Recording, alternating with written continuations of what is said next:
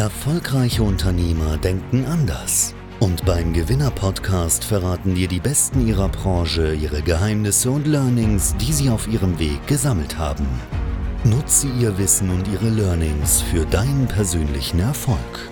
Herzlich willkommen beim Gewinner-Podcast mit Chefredakteur Ruben Schäfer. Hallo und herzlich willkommen bei Gewinner TV. Mein Name ist Ruben Schäfer und hier geht es heute um YouTube. Wir sind gerade auf YouTube, aber es soll auch mal so ein bisschen darum gehen, wie kann man eigentlich einen YouTube-Kanal starten, wie kann man ihn groß machen, was bringt das Ganze eigentlich, ist ja vielleicht auch ziemlich aufwendig, was habe ich davon, einen YouTube-Kanal zu machen, warum sollte ich hier überhaupt auf dieser Plattform aktiv werden als Coach, Berater, Trainer, Experte, als Dienstleister, was habe ich von so einem YouTube-Kanal. Und da habe ich einen der bekanntesten Experten in Deutschland eingeladen, äh, von Logical Lemon ist hier der Jonathan Laufer, ich grüße dich. Und wir sprechen heute mal so ein bisschen darüber, was YouTube eigentlich so für Möglichkeiten bietet. Ich würde mal direkt mit so einer ähm, etwas undankbaren Frage anfangen. Wir haben jetzt 2022, YouTube wird, ähm, ich glaube, jetzt äh, bald 20 Jahre alt. Ähm, warum sollte ich jetzt noch anfangen, mich mit YouTube zu beschäftigen? Ist nicht eigentlich mittlerweile zu absolut jedem Thema schon ein Kanal etabliert und ich gehe da eigentlich unter, wenn ich jetzt versuche, das so anzugreifen? Oder wie, wie ist so der, der Status auf der Plattform? Warum sollte ich mich jetzt mit YouTube beschäftigen? Äh, ja, das äh, geht in der Tat direkt mit einer guten Frage los. Also äh, jeden Tag werden ja neue YouTube-Kanäle aufgemacht. Mittlerweile ist es so, dass pro Minute 500 Stunden neues Videomaterial hochgeladen werden auf YouTube. Also pro Minute kommen 500 Stunden Videomaterial dazu. Das ist ja eine, eine riesige Content-Flut, die da entsteht. Mhm. Und dann könnte man natürlich leicht den Eindruck bekommen, naja, wenn ich da jetzt anfange, das geht ja unter, da werde ich gar nicht gesehen, das bringt mir gar nichts. Und äh, jetzt muss man natürlich mal unterscheiden. Also hier heute in diesem Interview soll es ja, glaube ich, darum gehen, eher um den Business-Kontext. Also genau. wir reden ja nicht darüber, wie man jetzt YouTuber wird, wie man Influencer wird, sondern wie man äh, YouTube nutzen kann, um äh, sich dazu präsentieren, um sein Business einfach zu zeigen. Und da ist es halt äh, extrem interessant, weil man in dieser Content-Flut eben nicht untergeht. Mhm. Und zwar, wenn man es richtig macht. Also ähnlich wie Pressearbeit hat YouTube einfach den Vorteil, dass du dich da selbst zeigen kannst. Du kannst deine Expertise unter Beweis stellen und Leute, die dich von irgendwo kennen, beispielsweise weil du Ads schaltest oder, äh, oder vielleicht äh, Briefe rausschickst meinetwegen, die schauen dir mal, wer ist das eigentlich? Wer ist denn diese Person, die mich da kontaktiert hat? Das heißt, die tippen deinen Namen ein und YouTube ist ja die größte Suchmaschine der Welt nach Google. Mhm. Also wissen vielleicht nicht alle, aber es ist wirklich die, die größte äh, Suchmaschine nach Google. Das heißt, äh, jeder, der Google bedienen kann, der sucht auch mal auf YouTube, so wer ist das jetzt eigentlich? Das heißt, im ersten Schritt wenn du einfach nur mal auftauchst mit deinen Videos, wenn du dich so ein bisschen zeigst, wenn du einfach dich mal so dreidimensionaler machst, dass Leute einfach wissen, ja, wer ist eigentlich diese Person, was steckt da eigentlich dahinter, was hat er noch zu sagen, wie funktioniert das Angebot? Ja, all das kann man ja auf einem YouTube-Kanal präsentieren. Dann äh, wird man im ersten Schritt von den Interessenten gefunden und man kann dann diesen Kanal so im Laufe der Zeit auch optimieren, dass er von, von sich aus dann einfach wächst, dass mehr Leute auf einen aufmerksam werden. Aber da, da gehen wir dann schon eher tiefer in die Details rein. Okay, okay. Also ich glaube, so die, die Nützlichkeit des Ganzen haben wir verstanden. Jetzt ist ja die Frage, warum macht nicht jeder einen YouTube-Kanal? Ähm, und da schrecken, glaube ich, viele ein bisschen davor zurück, dass das ja aufwendig ist. Ne? Man muss also natürlich ein bisschen was haben, man muss aber auch irgendwas erzählen können, man muss Themen finden etc. Jetzt mal aus deiner Erfahrung heraus, wie viel Arbeit ist ein YouTube-Kanal, der funktioniert wirklich? Wie sehr muss ich mich da reinhängen, damit da irgendwas läuft? Ja, das äh, kommt immer schwer darauf an, ob man es richtig macht oder ob man sich selber Steine in den Weg legt. Also es ist, es ist definitiv so, ein YouTube-Kanal ist Arbeit. Man muss ja erstmal ein Video produzieren und nicht jeder weiß jetzt, denke ich mal, wie man eine Kamera bedient oder welches Mikrofon man dafür jetzt braucht, wie das Ganze mit der Beleuchtung eigentlich aussieht. Also das ist ja nichts, was man jetzt irgendwie einfach so könnte sondern äh, damit muss man sich natürlich erstmal beschäftigen, wie, wie funktioniert das Ganze eigentlich. Aber interessanterweise, wenn wir mal bei der Technik bleiben, ist es ja mittlerweile so, ich kenne keinen, der kein Smartphone hat. Wahrscheinlich mhm. geht es dir ähnlich. Und äh, jeder hat und äh, jeder hat wahrscheinlich schon mal in einem Urlaub so ein Video gefilmt und dann wahrscheinlich festgestellt, Mensch, das sieht eigentlich richtig gut aus. Und äh, mittlerweile, also Stand 2022, ist es halt so, das, was ein Handy filmen kann, das ist so gut. Also die Bildqualität reicht aus, sogar die Tonqualität reicht aus. Also das ist tatsächlich das, mit dem man erstmal starten kann. Man braucht hier nicht so ein professionelles Studio, wie du es hast. Äh, also das ist einfach nicht notwendig. Also auf, auf gar keinen Fall im ersten Schritt notwendig, sondern bei einem YouTube-Kanal für Business, da geht es ja darum, dass man einfach mal sich präsentiert, sein Angebot präsentiert, einfach mal Leuten erklärt, was man eigentlich tut, wie man ihnen helfen kann, mhm. dass deine Zielgruppe das verstehen kann. Also und äh, genau dafür, da reicht ein Smartphone erstmal aus. Das heißt so, ähm, Angst vor der Technik muss man nicht haben. Aber das ist ja nur ein Aspekt, äh, dass, dass man... Geht es noch weiter mit Thema finden, genau, Skripte genau. schreiben? Ja, ja, solche Sachen. Das, äh, das steckt alles dahinter. Ja, gucken wir uns vielleicht mal das nächste ähm, Thema an, und zwar Skripte schreiben bzw. Videos vorbereiten. Also jetzt heute hier in dieser Situation, wir sitzen hier zusammen, wir unterhalten uns, das ist ja nicht geskriptet. Also ich habe hier keine Kärtchen, von denen ich ablese. Ich habe welche. du hast in der Tat Kärtchen. Das ist richtig. Aber äh, also im, im, Moment ist es ja so eine, das ist ja ein Interview. Also mhm. du, du stellst mir Fragen und ich antworte darauf ohne dass ich das groß vorbereiten muss, weil ich rede ja sowieso den ganzen Tag darüber. So, ich berate unsere Kunden, die stellen mir ähnliche Fragen, ich, äh, ich unterhalte mich mit Leuten, die da grundsätzlich Interesse an dem Thema haben. Das heißt, die, den ganzen Tag über kommuniziere ich ja, was die Vorteile zum Beispiel von einem YouTube-Kanal sind. Das kann ich ja einfach, ich muss das ja nicht vorbereiten. Ja. So, das heißt, wenn ich jetzt ein Video drehen möchte, dann kann ich mir ja im Prinzip selber so eine Handvoll Fragen stellen. Die kann ich mir einfach so auf ein Kärtchen beispielsweise aufschreiben und dann sagen, ja, okay, ich beantworte die halt jetzt einfach Stück für Stück. Und jeder von uns kann ja reden, jeder von uns kann kommunizieren. Das ist das, was wir in einem Expertenbusiness ja tun. Und äh, ja, also wenn man es eben richtig angeht, dann ist es überraschend einfach, dann tatsächlich auch gute Videos zu drehen. Mhm. Okay, okay, alles klar. So, dann, äh, was gibt es denn so noch für Faktoren, die dann entscheidend sind? Jetzt hat man ein Video gedreht im Handy, hat über sein Expertenwissen geredet, soweit hat das, glaube ich, jeder hinbekommen. Jetzt lade ich es hoch, jetzt gibt es natürlich Leute, die sagen, du musst jetzt dich um Keywords kümmern, dann gibt es andere Leute, die sagen, das Thumbnail muss perfekt sein. Was sind so aus deiner Sicht die Faktoren, äh, die entscheidend sind, ob überhaupt jemand auf so ein Video draufklickt?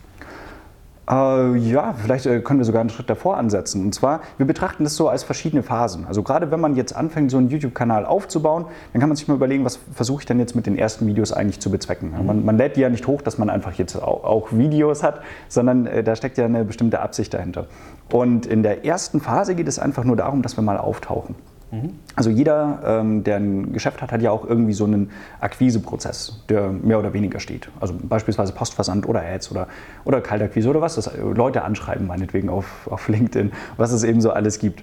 Und alle diese Leute, die suchen ja nach dir. Das, äh, das ist ja auch der große Vorteil von Pressearbeit. Leute, die nach dir suchen, die können dich finden ähm, und alles, was man dafür tun muss, äh, damit das in Phase 1 funktioniert, ist eigentlich nur auftauchen. Ja, also man, man, muss halt einfach Videos produzieren, die, die zweckdienlich sind, die einfach mal so das Angebot erklären, äh, häufige Fragen thematisieren, die, die ein Interessent haben könnte, die ihn von der Kaufentscheidung abhalten. Mhm. Ähm, zum Beispiel denkt er sich, ja, das Angebot, das klingt ja grundsätzlich gut, aber bei mir kann das ja nicht funktionieren, weil meine Situation ist anders.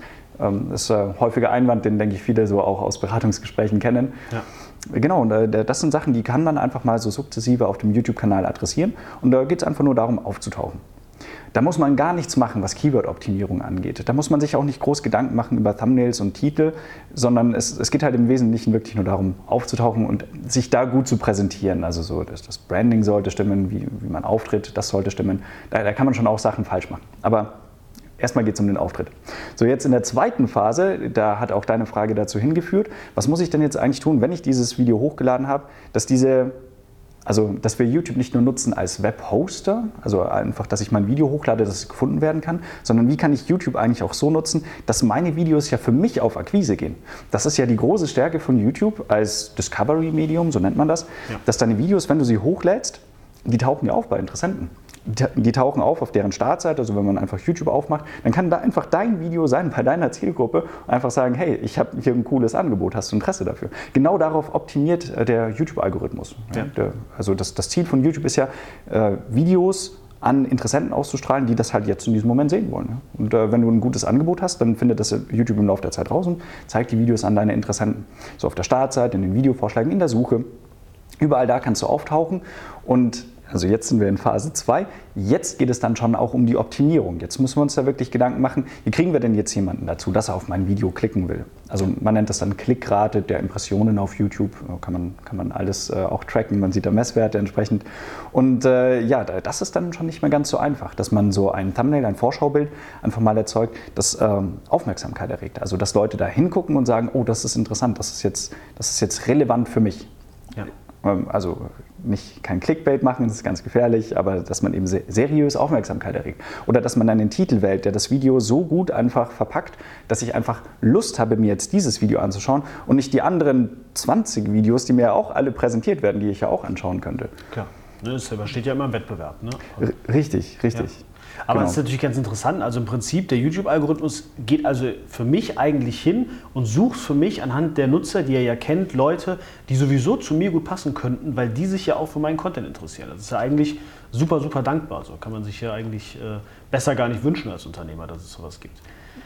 Wie, wie ist das denn, ähm, wenn ich jetzt wirklich mir mal vornehme, dass mein YouTube-Kanal nicht wächst? Also ich habe mich jetzt wirklich dahingesetzt, ich, gebe mir jetzt die größte Mühe und ich möchte gerne, dass, das, dass die Videos bloß keiner sieht, dass den Kanal keiner anklickt. Was muss ich machen? Also, oder andersrum gefragt, was sind so die größten Fehler, die man so machen kann, damit der Kanal überhaupt nicht aus den Fehlern kommt? Ja, ja. Da habe ich direkt eine Handvoll Kanäle so vor Augen. Also so Paradebeispiele sind, wenn man einfach dasselbe Thumbnail immer nimmt. Also einfach Copy-Paste, das identische Format einfach äh, auf alle seine Videos äh, raufpackt. Mhm. Weil aus, wenn man sich einfach jetzt mal so in die Zuschauerperspektive reindenkt, vielleicht klicke ich mal auf eines der Videos und denke mir, hey, der Inhalt ist ja richtig gut, das ist ja eine interessante Person, da würde ich gerne mehr davon erfahren. Und dann schlägt mir YouTube, wenn das erste Video gut war, ja nochmal ein neues Video vor. Mhm. Hat ja so eine eingebaute Retargeting-Funktion. Wenn ich mal ein Video gesehen habe, dann werden mir mehr vorgeschlagen. Ja. Aber das sieht ja genauso aus wie das, das ich schon kenne.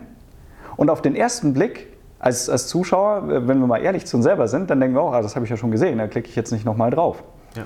Äh, also das ist schon mal ein exzellenter Weg, wie man seinen Erfolg verhindert. Das passiert häufig, häufig auch bei Business-Kanälen, dass sie einfach dann immer wieder dasselbe Thumbnail nehmen. Das ist schon mal ein sehr, sehr äh, guter Weg, dass, dass es nicht funktioniert. Äh, also das hat was damit zu tun, wie klickstark sind eigentlich deine Videos. Mhm. Dann äh, auch ein, ein, sehr beliebter Fehler ist äh, in den ersten Sekunden des Videos, äh, dass man es einfach so gestaltet, dass Leute einfach zu Tode gelangweilt werden und wegklicken. Also man muss sich mal vorstellen, was will YouTube eigentlich erreichen? YouTube ist ja auch ein kommerzielles Unternehmen, die haben ja auch ein Ziel. Ja. Ja. Und das Ziel von YouTube ist es natürlich, dass, ähm, dass wenn ein Nutzer auf der Plattform ist, dass ihm möglichst viele Videos gezeigt werden, dass er da möglichst viel Lebenszeit verbringt, weil dann kann ihm YouTube einfach genau mit so viel Werbung zuschütten, wie er es halt gerade noch toleriert, bevor er wegklickt. Ja. Und so maximiert YouTube natürlich dann entsprechend die eigenen Einnahmen. So, das heißt, wir müssen Videos produzieren, die da zweckdienlich sind für das Ziel von YouTube. Das heißt, wir, wir brauchen Videos, die Leute auf der Plattform halten, die interessant wirken, die ich mir anschauen will. Und also interessant wirken, das ist immer das, das Thema, das, äh, der Titel, das Thumbnail. Da muss ich einmal draufklicken. Und wenn ich jetzt drauf geklickt habe ähm, und mir nach 20 Sekunden denke, was für ein Quatsch oder uninteressant, wenn ich dann einfach wegklicke, dann war das offensichtlich ein schlechtes Video, weil sonst hätte ich es ja länger angeguckt. So gute Videos zeichnen sich dadurch aus, dass sie halt möglichst von vorne bis hinten angeschaut werden. Ja. Und äh, der, der größte Fehler, den man machen kann, ist einfach die ersten Sekunden zu interessant zu gestalten. Das führt nämlich einfach dazu, äh, dass teilweise 50 Prozent, jeder zweite Zuschauer einfach in den ersten Sekunden tatsächlich schon wegklickt und dann kriegen die gar nicht mit, was, was du da alles erzählst über dein Angebot zum Beispiel oder warum deine Dienstleistung so toll ist oder warum es auch für sie interessant gewesen wäre. Also die, die ersten Sekunden tun besonders weh und auf die muss man äh, immer großen Wert darauf legen. Ja. Genau, also äh, das ist auch ein sehr beliebter Fehler. Ja. Alright. Ich glaube, es hat sich mittlerweile rumgesprochen, dass wenn man einen zum Beispiel einen Shop betreibt oder irgendwas derartiges, wenn man also ein Produkt für die Massen hat, ja, für den Endkunden, so, dass YouTube da eine super Möglichkeit ist, ja, äh, vielleicht mit eigenen Kanälen, aber auch zum Beispiel mit Kooperationen mit YouTubern, dass man da super gut absatzstark Sachen platzieren kann. Das hat, glaube ich, mittlerweile jeder verstanden. Aber wie ist es jetzt im, im B2B-Bereich? Ja? Ähm, ich habe eine immaterielle Dienstleistung, die ich nicht in die Kamera halten kann, wo ich nicht sagen kann, schaut mal her, wie schön pink und das ist und wie das glitzert. Das geht alles nicht. Ähm, und dann ist es auch noch irgendwie so ein trockenes Thema. Vielleicht bin ich ja auch irgendwo in einem, in einem Gewerk unterwegs, was wirklich eher unsexy ist. Ist YouTube da wirklich das richtige Medium für? Ja, da, das ist eine richtig spannende Frage. Wenn wir uns mal anschauen, äh, also im B2C, warum es da so gut funktioniert, naja, auf YouTube ist einfach jeder. Das ist so eine große Plattform, also alle Altersgruppen äh, sind da vertreten. Und wenn ich halt jetzt einfach ein Massenthema habe, das für viele relevant ist, sei das jetzt im Bereich Geld verdienen oder im Bereich vielleicht Fitness oder im Dating, irgendwas, Natürlich, da interessieren sich Millionen Menschen dafür. Und da sieht man ja auch, dass diese Kanäle dann teilweise Zehntausende oder Hunderttausende Abonnenten haben und dass sie so viele Klicks haben, dass darüber ja natürlich gute Geschäfte gemacht werden, das ist klar. Und jetzt ist es so, dass viele denken im, im B2B, naja, ich kann ja gar nicht 100.000 Abonnenten bekommen. So, ich habe vielleicht nur 20.000 Unternehmen, die meine Zielkunden sind, oder mein, ich habe Zahnarztpraxen und davon gibt es vielleicht 40.000 in Deutschland. So, ich kann ja gar nicht diese Reichweite bekommen. YouTube macht für mich keinen Sinn. Aber das, das ist ein Irrglaube, weil es ja gar nicht darum geht, dass man einfach nur diese riesige Reichweite hat. Weil Reichweite macht ja nicht reich. So, wenn ich Geld verdienen will, dann muss ich ja die richtigen Zuschauer finden, also die, die wirklich Interesse an meiner Dienstleistung haben.